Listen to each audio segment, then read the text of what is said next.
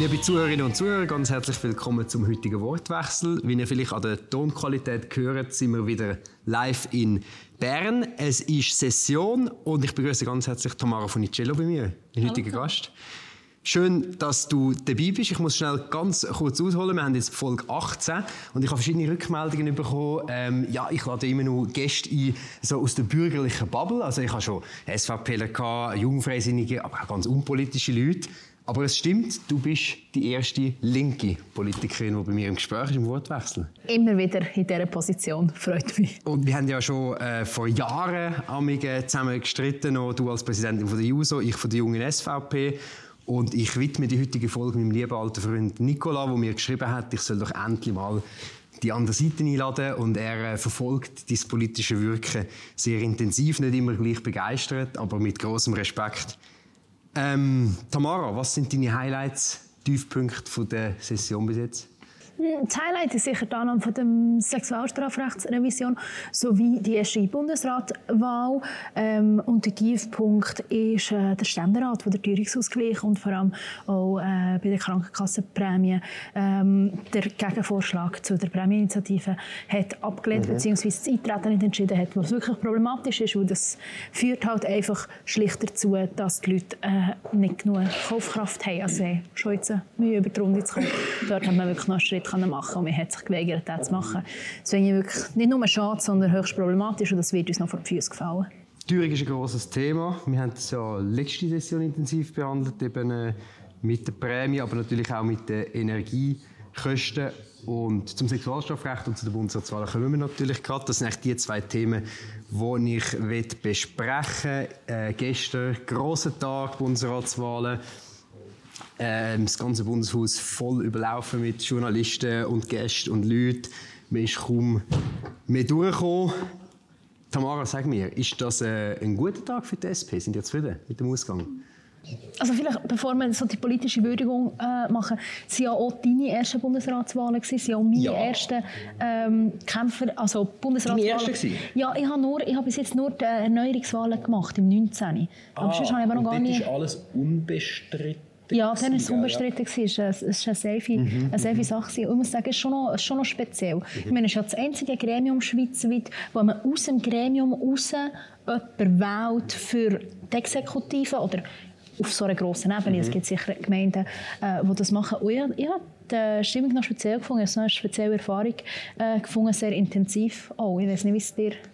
Mir ist es auch so gegangen. Und ich habe wirklich auch extrem stark gemerkt, wenn das für gewisse Leute, die das mitverfolgen, äh, vielleicht sogar ein bisschen langweilig ist, obwohl es bei der SP dann doch noch sehr spannend geworden ist, aber trotzdem würden doch einige das e- als eher langweilig äh, bezeichnen, wie wir das so machen in der Schweiz, ist das doch ein riesiger Pluspunkt, weil äh, ich meine so Machtübergabe, Regierungswechsel ist ja immer ganz ein heikler Moment eigentlich in, in einem Staat und wie wir das organisiert haben. Nein, ich finde das super, ein super Zeichen für die Stabilität.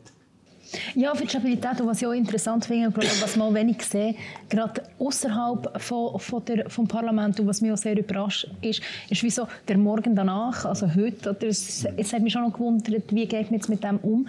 Und es ist ja sehr schnell, sehr parteiübergreifend freundlich geworden. Man hat darauf geschaut, dass wir jetzt gemeinsam an diesem Tisch hocken, dass wir miteinander reden. Ja, ich glaube, mhm. ich auch weniger Tage mit so vielen unterschiedlichen Parteien gekämpft wie heute. Die Frage ist, ob denn das nach der Departementsverteilung immer noch so ist. Ja, das stimmt, aber ich, ich finde schon, es ist schon sehr eine spezielle Art und Weise, wie man eine Regierung mhm. wählt. Und dass wirklich die Kohäsion und der Zusammenhalt mhm. so im Zentrum steht, das, äh, ich meine, wir sind jetzt wirklich ich würde jetzt sagen, wir sind auf zwei, zwei sehr, sehr unterschiedliche äh, Seiten in diesem Parlament. Aber ich finde das, äh, ich finde das spannend. Das hat mich schon noch ähm, beeindruckt. Ich habe die Würdigungen sehr schön gefunden äh, vom äh, William Moore und Simonetta Sommaruga. Man hat da wirklich sehr ausführliches politisches Schaffen gewürdigt mhm. und äh, ja, der Nationalratspräsident hat das gut gemacht. Mhm. Aber jetzt eben, auf meine Frage, ist das zufrieden? Ich kann vielleicht noch schnell nachschieben, warum stelle ich die Frage. Einerseits hat man eine grosse Freude, einen grossen Jubel festgestellt bei vielen Linken über die Wahl von der Elisabeth Baumschneider, die ja doch auch überrascht war. Auf der anderen Seite schreibt heute der Blick, Die FDP wollte die SP schwächen und darum Bohm Schneider wählen. Und äh, der Chefredakteur Dor äh, schreibt, die SP hat sich verkalkuliert, weil man ja Bohm Schneider nur aufgestellt, damit Eva Herzog ganz sicher gewählt wird. Und das ist jetzt wie ein Unfall, dass sie jetzt gewählt worden ist. Wie, wie schätzt du das? Also das ist ein anderes Ding, das ich, ich gemerkt habe in diesen Bundesratswahlen, was eins geschrieben ist worden, was jetzt da für taktische Spiele laufen oder nicht, was für Überlegungen äh, laufen oder nicht. Ich habe zum Teil auch gelesen, was ich angeblich gesagt oder gemacht habe oder nicht, was ich einfach nie gesagt oder gemacht habe. Sehr spannend. Ähm, grundsätzlich, ich bin sehr zufrieden mit dieser Wahl. Ich wäre auch sehr zufrieden mit der Wahl von der Eva Herzog. Ich bin Co-Präsidentin der SP Frauen äh, Schweiz und ich musste sagen, hervorragende KandidatInnen, beide sind unterschiedliche KandidatInnen und das, ich glaube, das hat man jetzt einfach auch, auch gesehen gestern bei der Wahl. Es hat eine gewisse äh, Gewichtung gehabt, auch, ähm, auf, auf, auf, also ja, die Frage war ein bisschen, was hat man ins äh, Zentrum gesetzt, wie relevant ist es, dass die Person aus der Stadt kommt oder eben vom Land kommt zum Beispiel. Aber am Schluss, also es hat vier Leute gelangt, die die andere Person aufgeschrieben hätten und dann wäre der Eva äh, gewählt worden.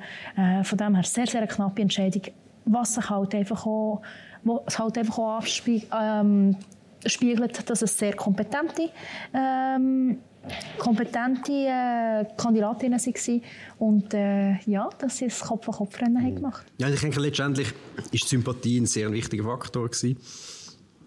Man hat auf unserer Seite ja dann auch so ein bisschen schnell festgestellt,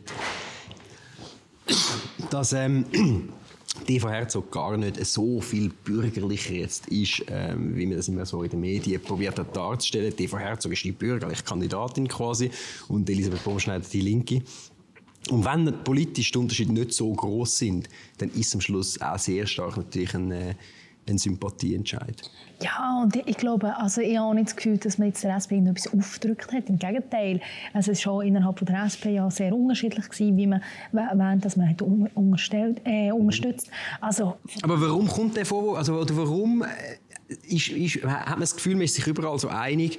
Dass sie die schwächere SP-Kandidatin ist. Das wird jetzt äh, in den Medien so geschrieben. Mhm. Offensichtlich ist das ein Thema bei der, bei der FDP. Also man gesagt, man kann jetzt so die SP schwächen mit Elisabeth Baum-Schneider. Wie erklärst du dir das? Dass viele pointiert Linke eben gerade auch äh, Leute, die wo, wo stark mit den User verbunden sind, so mit denen ich rede, auch die Grünen, wirklich begeistert sind von ihr. Und gleichzeitig aber äh, andere sagen, mit ihr man, kann man die SP schwächen. Wie, wie erklärst du den Widerspruch? Hey, ich glaube, es geht auch darum, dass man jetzt die Blätter muss füllen mit irgendwelchen Analysen und ich glaube, dass die Überlegungen nicht ganz so, so, so weitreichend sind oder so strategisch sind, beziehungsweise auch so verworren, wie man das, wie man das jetzt sagt. Ich habe das Gefühl, es hat sehr viel auch, auch mit dem zu tun. Ich, meine, ich glaube, bei euch ist es eine ähnliche Ausgangslage. Also, eben, ich weiß nicht, was du aus Zürcher äh, SVPler jetzt von dieser Wahl von gestern, von gestern halt. Also ich meine, wir haben zwei hervorragende Kandidaten gehabt. Beide sind sehr gut gewesen. Ich muss jetzt nicht sagen, was ich auf den Zettel geschrieben habe, aber äh, ich bin natürlich am Hans-Uli Vogt sehr verbunden und sehr dankbar, dass er das gemacht hat, dass er in den Wahlkampf gegangen ist. Ich meine, es ist immer schwierig, wenn ein Favorit da steht, dann wirklich zu sagen, ich nehme die Herausforderung an. Und ich finde es auch schön, dass wir zwei Leute können aufstellen können, die sehr unterschiedliche Profile haben, die sehr unterschiedliche Charaktere sind. Und ich habe es auch noch witzig gefunden, die Grünen haben ja offiziell verkündet, keine von denen ist wählbar und sie dürfen keinen äh, vorschlagen, oder? Im Gegensatz zu anderen Parteien. Sie haben sogar gesagt, sie keine wählen. Keine wählen, genau. Eben. Oder, wir, wir haben auch gesagt, wir, also wir schlagen niemanden vor, aber wir wählen jemanden vom Ticket. So, das war unser Ding. Gewesen. Und ich meine, die Einzigen, die ja wirklich einen Namen gesagt haben, sind die Grünliberalen die sich auf TV Herzog festgelegt haben. Mhm. Ähm, und sonst haben ja alle gesagt, okay, sie sind äh, beide wählbar, oder? Und die Grünen haben gesagt, für die SVP ist niemand wählbar. Aber wenn man die Stimmen zusammenrechnet, ich meine, der Hans-Uli Vogt hat 98 Stimmen gemacht. Ähm, und es ist nur möglich, wenn die Mehrheit von der grünen Fraktion hat einen von diesen beiden gewählt. Ja. Und das zeigt, sie bewegen sich so ein bisschen langsam Richtung Konkordanz, aber sie wollen es noch nicht zugeben. Das ist auch ein bisschen also schon noch finde es eine spezielle Rolle, weil eben, du hast nicht zwei Namen auf dem Ticket und entweder spielst du mit und dann tust, mach politisch mitentscheiden ja. oder nicht. Ja, das ist halt immer so, mit einem Protest, oder? du willst ein bisschen protestieren und Lehre legen oder jemanden wild wählen kommen nachher zu dem Thema, dann nimmst du dir ja deine Möglichkeit mit zu beeinflussen, wer es dann macht. Und dann musst du immer überlegen, ist, ist mir jetzt wichtiger, mitzuentscheiden, wer es wirklich wird, oder ist mir der Protest wichtiger? Ja, ich finde halt auch, wenn du eine gewisse Größe äh, angenommen hast, dann entweder machst du mit im politischen Game mhm. oder du verlässt Aber damit sind wir gerade beim Thema Josic. Äh, du, bist nicht, du bist nicht amused gewesen. Also ich erwarte jetzt nicht von dir, dass du da gell, gegen Parteikollegen herziehst oder so, aber es ist ja ein offenes Geheimnis, dass du überhaupt keine Freude hast.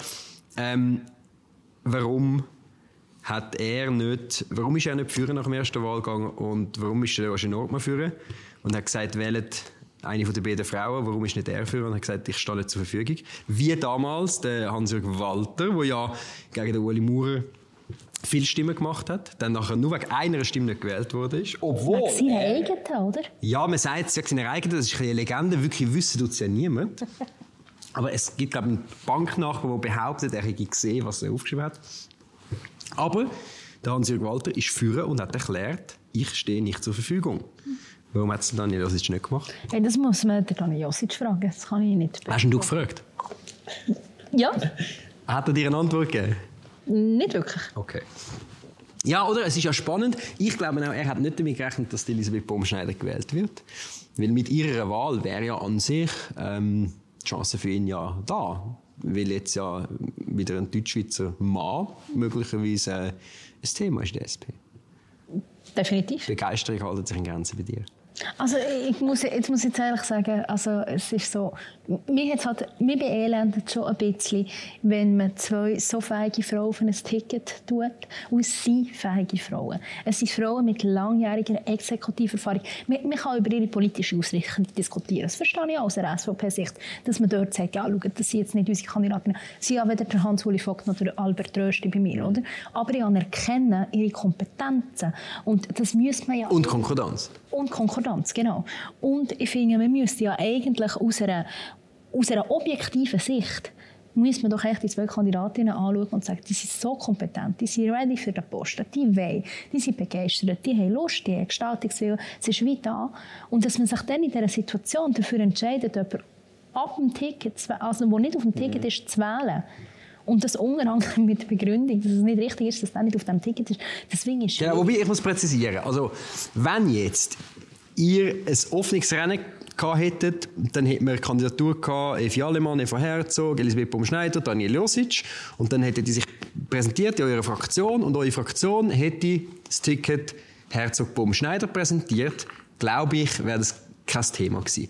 Also, der, der der Punkt, oder ja, der Grund, wo gewisse Leute hässlich gemacht hat, ist halt gewesen, weil man von Anfang an gesagt hat, Daniel Josic, du darfst gar nicht quasi am Auswahlverfahren teilnehmen oder das vorgehen und, und äh, ja, eben dann so die Pressekonferenz, das ist schon einiges in den falschen Hals geraten, wo, wo er dann so hat müssen sagen, ja, eben er äh, akzeptiert jetzt das, dass er nicht hat dürfen, äh, antreten ähm, und es hat so ein bisschen äh, den Eindruck gemacht, wie bei einer Geiselnahme, wenn so mit den Pistolen am Kopf äh, muss irgendetwas ablesen, wow. wo eigentlich nicht sein also, Dani Josic lässt sich nicht lange Druck okay. setzen, das hat er glaube gestern wirklich bewiesen. Und wir tun unsere Leute grundsätzlich auch nicht unter Druck setzen. Okay, aber er hätte können alle die Sachen und alle die Gerüchte und alles aus der Welt schaffen, wenn er nach dem ersten Wahlgang führen wäre und das Votum gehalten hätte, das der Roger Nordmann gehalten hat. Ja, der ist der nächste Gast für die nächste Sendung, würde ich hier sagen.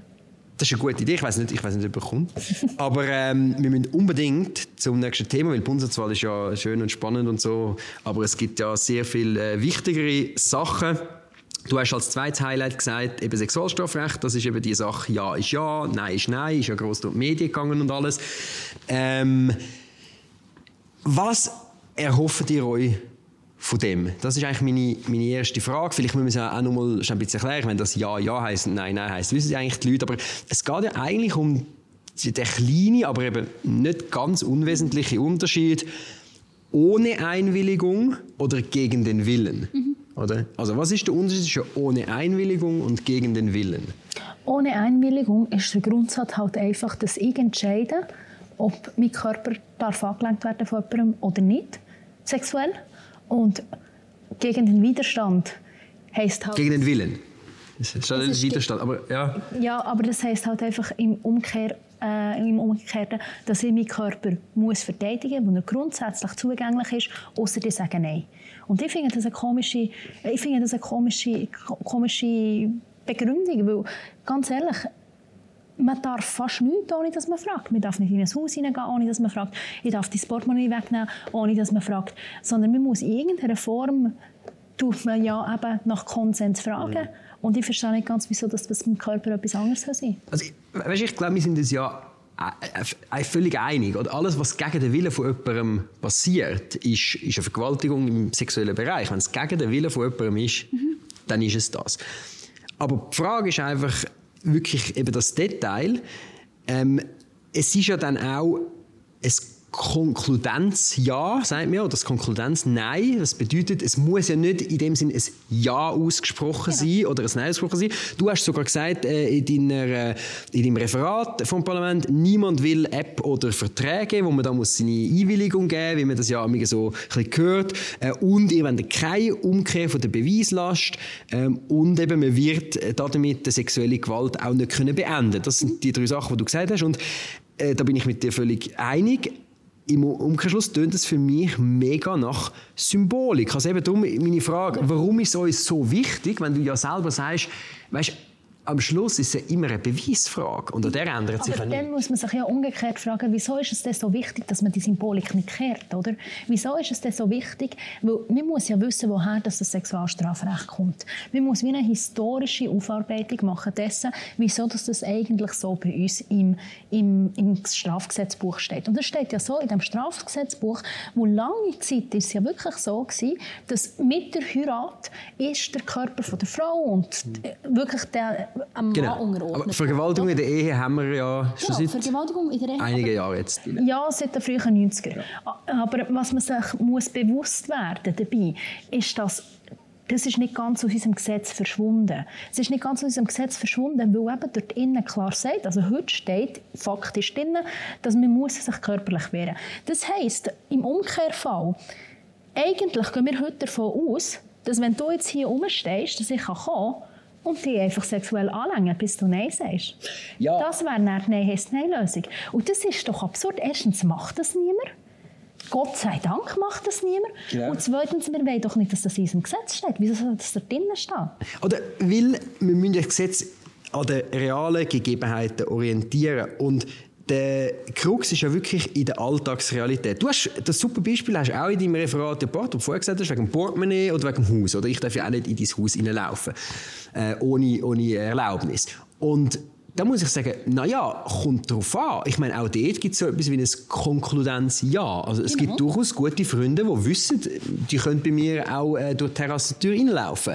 Ähm, also meine, meine guten Freunde, die kommen nicht vorne läuten, sondern die kommen jetzt bei der Terrasse rein quasi. Und, und, und auch bei meinem Portemonnaie. Also ich meine, meine Frau weiss, äh, die, sie darf etwas aus meinem Portemonnaie rausnehmen. Und da sage ich auch nicht jedes Mal Ja.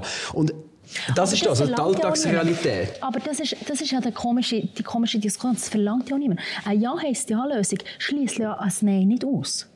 Oder? Genau. Das heisst ja, das heisst, dass das, das, wir nennen das rollender äh, Konsens. Mhm. Das heisst, dass wenn du 30, 40 Jahre immer ein Konkludenzjahr hast gehabt, mhm. wo du in einer Beziehung bist zum Beispiel, wo du halt einfach gewisse Sachen sich eingespielt hast und dann... Mhm. Also hoffentlich auch. Also es wäre ja mega unromantisch und äh, unerotisch, wenn du jetzt jedes Mal musst fragen, hey, formell bist du einverstanden mit... Also weißt du, was ich meine? Aber du, es geht ja nicht darum, dass du musst... Also genau. es ist ja nicht so, hey, ich bin schon einverstanden, sondern man kann ja Konsens... Kann ja sehr aber eben, dann muss, wenn jemand nicht einverstanden ist, muss die Person ja dann gleich wieder sagen, okay, nein, ich bin jetzt nicht einverstanden. Aber, genau. Und das, also irgendwann mal muss der Moment kommen, wenn das konkludente Ja bis jetzt ist da war, muss ja eine Abweichung geben im Verhalten, mhm. wo man dann kann sagen gut, das führt dazu, dass jetzt eine Ablehnung da ist genau. und dass der Konsens ist entzogen worden. Das stimmt absolut. Die Frage ist einfach die Basis, oder? Die Frage ist die Basis, wo wir darauf handeln wollen. Und das zeigt sich ja auch in diesen ganzen Diskussionen, in diesen rechtlichen Diskussionen. Der Unterschied zwischen Ja heißt Ja und Nein heißt Nein ist prozessual.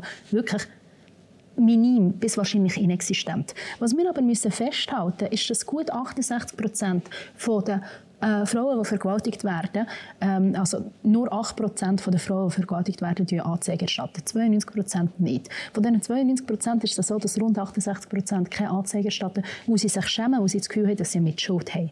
Und das suggeriert halt unser Strafgesetz heute. Unser Strafgesetz heute und dort Nein heisst Nein-Lösung, sagt halt wirklich, du trägst eine Mitverantwortung, wo du musst weil du musst deinen Körper verteidigen. Und weil sie natürlich auch Angst haben, dass es nicht äh, zu einer Verurteilung kommt, was in vielen Fällen ja ist, weil es ein Beweisproblem ist. Bei Vier-Augen-Delikt ist immer eine also, Beweisfrage. Also, ich meine, das ist noch, ist sehr die, Zahlen sind, so. die ja. Zahlen sind wahnsinnig. Wir reden heute... Aber ich meine, der mit der Mitverantwortung, oder? das ist ein extrem heikles Thema, das weiß ich. Das ist mit auf ganz dünnem Eis, oder? Weil es ist selbstverständlich, oder? Geschuld ist immer die Person, die übergriffig ist. Immer. Da gibt es kein Aber.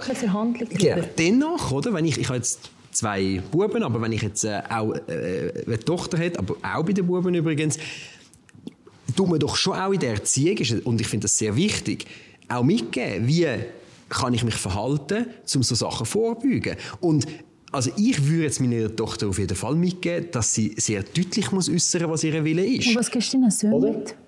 Genau das Gleiche. Also ich meine, man muss seinen Willen äußern und man muss respektieren, was die andere Person äh, für einen Willen hat. Völlig klar, oder? Eben, das ist wichtig. Es geht darum, dass es am Willen von von beiden entspricht.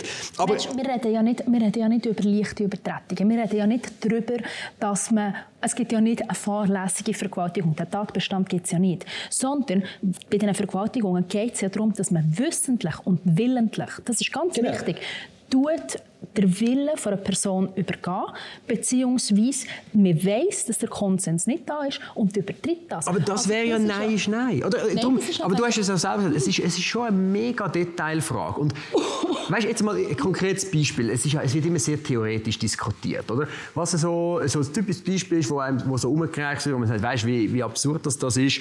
Ähm, folgender Fall kann ja vorkommen bei jungen Leuten. Oder? Man ist im Ausgang und so und es ist eine feuchtfröhliche Nacht und am Morgen früh wachen beide zusammen im Bett auf und sind, äh, haben noch einen Kater, sind ziemlich betrunken gestern Abend und sie wissen beide irgendwie nicht mehr so ganz genau, was ist jetzt die Nacht.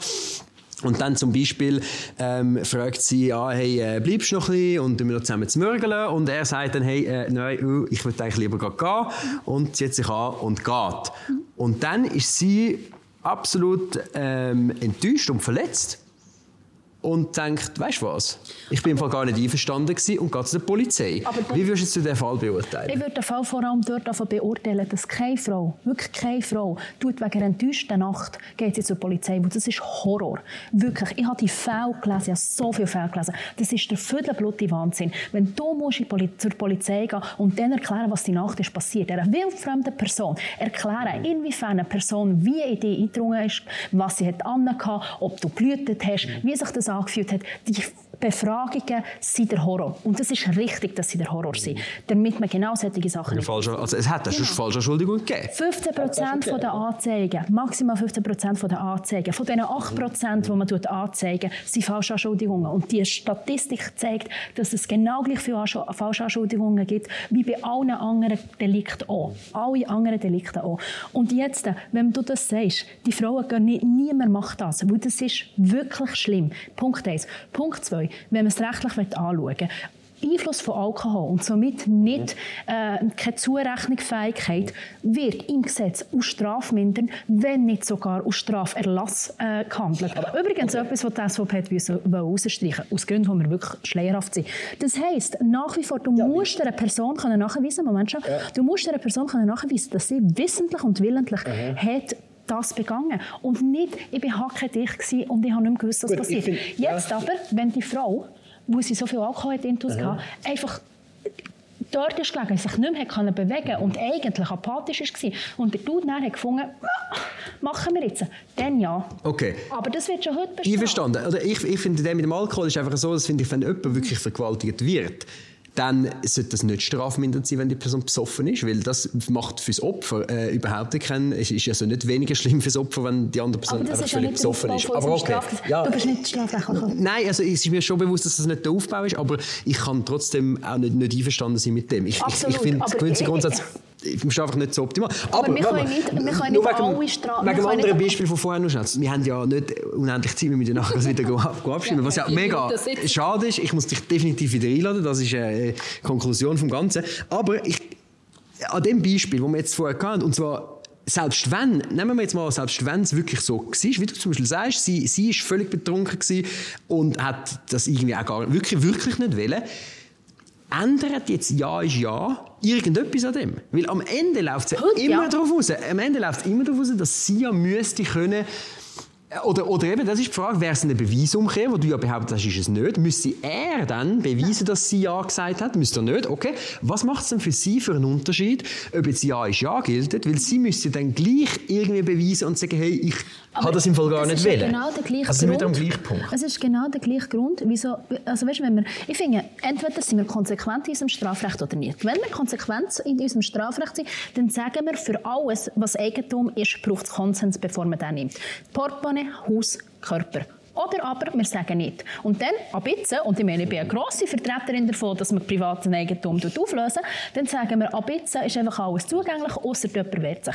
Und jetzt noch ein letzter Satz, und dann muss ich wirklich gehen, und der ist mir wichtig, was ich ja sehr spannend finde. Als ich angefangen zu kämpfen für die Sexualstrafrechtsrevision, vor vier Jahren, bin ich an einem Punkt gewesen, wo eine Subkommission von drei Herren im Ständerat, der Garoni, der Rieder und der Josic, haben gesagt, es braucht gar keine Revision, ich weiß nicht, was ihr macht, ihr Hölle Spinner. Und wir haben gehofft, dass wir überhaupt eine Lösung herbringen. Und mhm. jetzt hocken wir hier und ich gehe, egal wie es rauskommt, aus Siegen nicht. du sagst, dass auch schon Nein ist Nein Lösung, aber immerhin sagst du ganz klar, äh, sind wir uns da einig, es ist, es ist doch dann am Schluss, aber, aber ob Ja ist Ja oder Nein ist Nein, ist dann relativ ein, ein feines Detail. Aber ja. sorry, no, doch noch der letzte Satz, mit dem, ich, ich kann dich noch nicht, wirklich noch nicht gehen lassen, weil der Punkt muss man wirklich noch schnell, weil ihr feiert es jetzt wirklich als grossen Sieg, ihr das ja auch sehr stark groß kommunizieren, wie wichtig das jetzt ist, das Ja ist Ja, eben, du hast gesagt, das ist auch viel symbolisch. Ähm, und das ist für die Opfer. Ja? Es ist okay. für die Opfer. Die Opfer dürfen nicht müssen eine Verantwortung tragen. Und das sagt unser Strafrecht mit Nein heisst Nein. Nein heisst Nein heisst, entweder genau. du schützt deinen Körper in dem, dass du Nein aber sagst. Aber deinen Willen musst du nachher trotzdem immer noch kontrollieren. Das, das, können wir und nicht bewegen. Das ist es richtig, immer. dass in dem äh, Strafrecht drin steht, mein Körper gehört mir. Okay. Und niemand lädt Aber ich glaube, da sind wir auch alle einverstanden. Ohne Konsens geht nichts. Aber jetzt kommt noch der letzte Punkt. Wenn euch der Kampf so wichtig ist, Warum sind ihr nicht dabei gewesen, dass wir Geldstrafen rausziehen bei der Vergewaltigung? Ich habe, ah, la, la, la, la, Schätzli, ich, mir, der Antrag zur Streichung von der Geldstrafen, das ist bei mir Also wir haben jenste Anträge für die Verschärfung von der, von der Strafmaß. Der Benny Fischer ist übrigens die einzige Person, die mir jedes Mal so triggert, dass ich Sachen sage, die ich nicht möchte, wie Schätzli. Es tut mir leid, habe ich nicht das machen. Gesagt. Ich weiß, ich sollte wirklich aufhören mit dem. Ich, ich vertrage das. Also, es war ein spannendes Gespräch, gerne wieder einmal. Und äh, ich bin froh für alle, die zugelassen haben. Ich hoffe, die Leute haben sich nicht zu fest aufgeregt. Hoffentlich nicht. Wir sind ja ganz entspannt. Jetzt müssen wir abstimmen. Und dann... Darum Nervosität, nur darum, nur wegen dem. Danke vielmals und schaltet nächstes Mal wieder ein.